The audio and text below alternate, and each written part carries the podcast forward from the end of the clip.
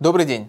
Для вас работает служба информации телеканала «Что делать ТВ» в студии Александр Трифонов и в этом выпуске вы узнаете, как заполнить 6 НДФЛ при перерасчете отпускных, что нужно будет сделать работодателю, прежде чем провести спецоценку условий труда, когда в России начнут поддерживать семейный бизнес.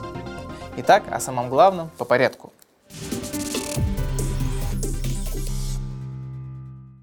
И снова разъяснение о заполнении 6 НДФЛ. Они касаются случая пересчета отпускных. В своем письме ФНС напомнила, что во втором разделе 6 НДФЛ нужно указать дату получения дохода, дату удержания НДФЛ и срок перечисления налогов в бюджет. При этом днем получения дохода в виде отпускных является день их выплаты. В этот же день необходимо удержать отпускных НДФЛ. Удержанный налог должен быть перечислен в бюджет не позднее последнего дня месяца, в котором была произведена выплата отпускных.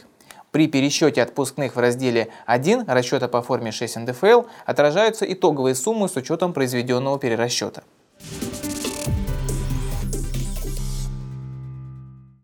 Работодатели могут обязать уведомлять работника о дате и времени проведения специальной оценки условий труда на его рабочем месте. Причем предупреждать нужно будет не позднее, чем за 15 календарных дней до проведения контрольного мероприятия и в письменном виде.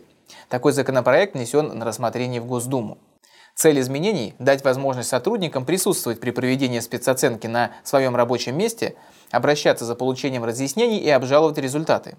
Планируется, что проведение мероприятий по улучшению условий труда будет подтверждаться планом таких мероприятий, актами выполненных работ, приемом в эксплуатацию оборудования и производственных участков, а также другими документами. Во многих странах мира основой экономики являются семейные компании. В России такие организации не поддерживаются государством. Исправить этот недочет предлагает группа депутатов Госдумы.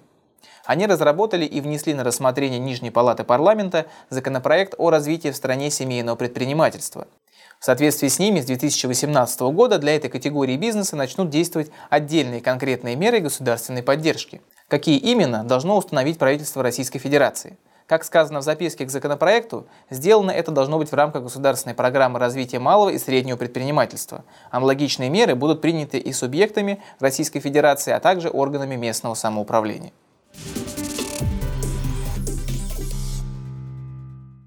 На этом у меня вся информация. Я благодарю вас за внимание. До новых встреч!